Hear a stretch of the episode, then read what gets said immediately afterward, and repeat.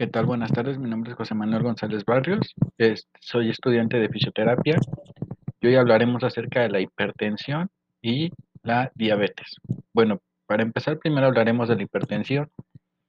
¿Qué es la hipertensión? Bueno, la hipertensión arterial es una patología crónica en la que los vasos sanguíneos tienen una tensión persistentemente alta, lo que se puede dañar. La tensión arterial es la fuerza que ejerce la sangre contra las paredes de los vasos arteriales. Al ser bombeada por el corazón, cuanto más alta sea la tensión, más fuerza tiene el, el- corazón para realizar, la- para realizar el bombeo.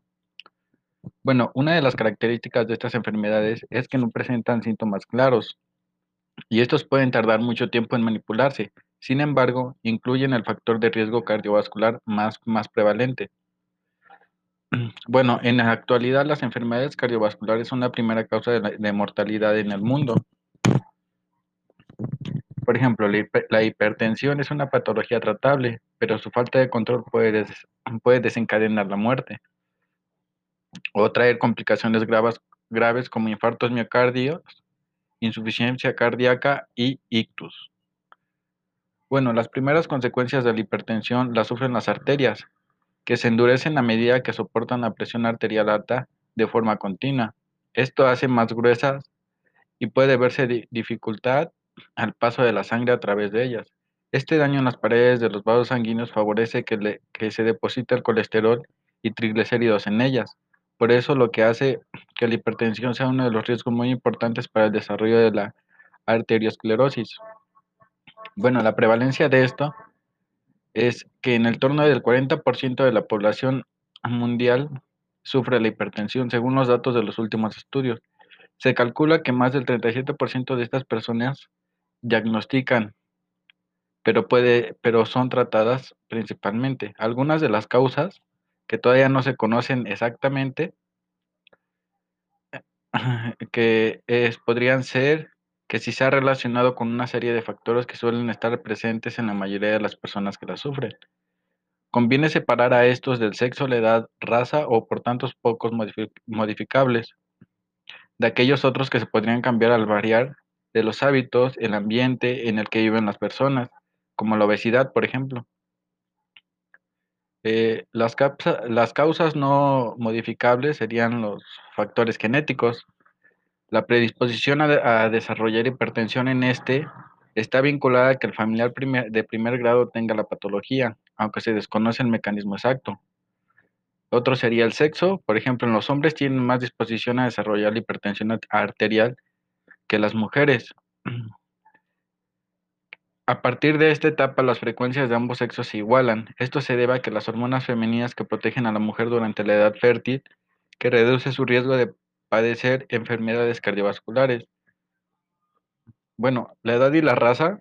La edad es otro factor que influye sobre las cifras de presión arterial, de manera que tanto la presión arterial sistónica o máxima como la diastólica o mínima aumentan, aumentan por los años.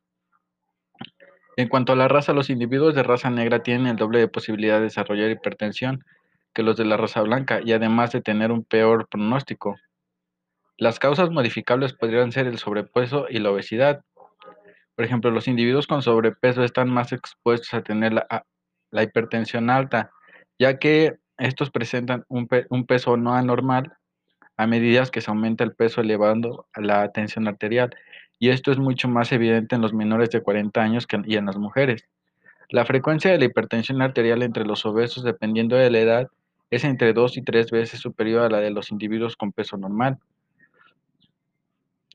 Otras causas podrían ser que entre el 2, que entre el 2.5 y el 6% de los problemas relacionados con el riñón pueden influir a la aparición de hipertensión arterial. De hecho, se supone que el 2.5 y 6% de, cienta- de ciertas causas son las principales patologías vasculares que, que las incluyen serían como por ejemplo enfermedades renales poliquística, la enfermedad renal crónica, tumores productores de re- renina, el, síndrome de Lidle, estesonis de la arteria renal. Mm, bueno, estas serían una breve explicación de la hipertensión y ahora hablaremos acerca de la diabetes. Bueno, Para empezar, ¿qué es la diabetes? La diabetes es una enfermedad crónica que se organiza porque el páncreas no sintetiza la cantidad de insulina que el cuerpo humano necesita. La elabora con la, calidad inferior y no es capaz de utilizarla con eficacia. Por ejemplo, la insulina es una hormona productora en el, en el páncreas. Su principal función es el mantenimiento de los vasos adecuados de glucosa en la sangre.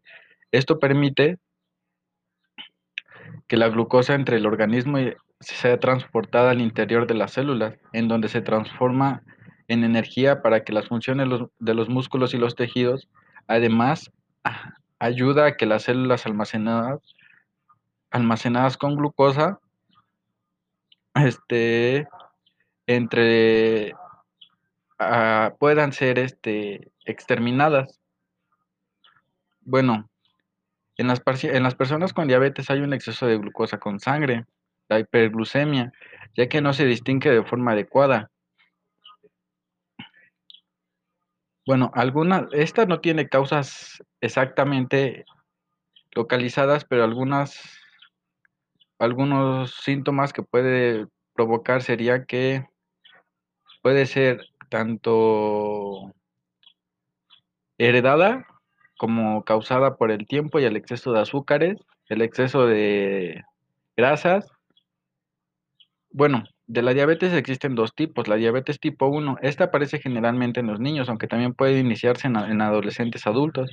Suele presentarse de forma brusca y muchas veces independientemente de que existan antecedentes familiares. Se produce una destrucción de las células que producen la insulina en el páncreas, las células beta, por ejemplo, por auto, autoanticuerpos. Es decir, el organismo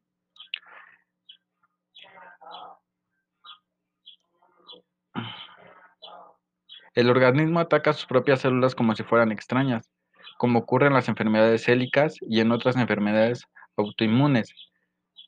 El mecanismo inicial que induce la aparición de estos anticuerpos no está totalmente identificado y es muy complejo. Se investiga que si el origen está según una disposición genética debido a, a diferentes factores ambientales.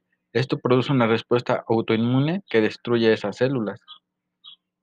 La diabetes tipo 2 surgió en surge en la, edad adulta principalmente.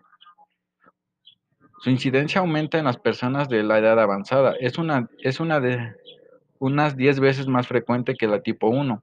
En ella se produce una disminución de la acción de la insulina, de forma que aunque haya mucho, no, no se puede actuar. Por ejemplo, un componente, componente mixto, por un lado, hay menor insulina en el páncreas y por otro, esta insulina funciona peor que los tejidos y esta se, denomina resistencia a la insulina.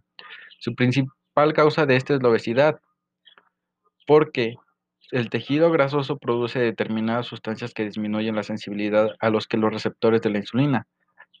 Puesto que la obesidad ha crecido de forma muy significativa, en el mundo también lo han hecho este tipo de diabetes. Existe también la diabetes gestacional. Esta pues, se produce durante el embarazo. La insulina aumenta para incrementar las reservas de energía. A veces este incremento no se produce, no puede producir lo que es la orina, una diabetes gestacional.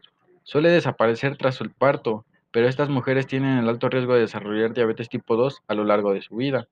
Algunos síntomas pueden ser eh, el cansancio, tener mucha sed, necesidad de orinar continuamente, pérdida de peso, visión borrosa, hormigueo, infecciones fúngicas. Eh, las prevenciones para esta es la en la actualidad es posible prevenir la diabetes tipo 1 a pesar de los múltiples intentos que se han hecho. La diabetes tipo 2, que es más frecuente, sí se puede prevenir, puesto que es la causa más importante de la obesidad. Todas las acciones que tengan que ver con la prevención de obesidad evitan el sartedirismo, la comida basura, las bebidas azucaradas,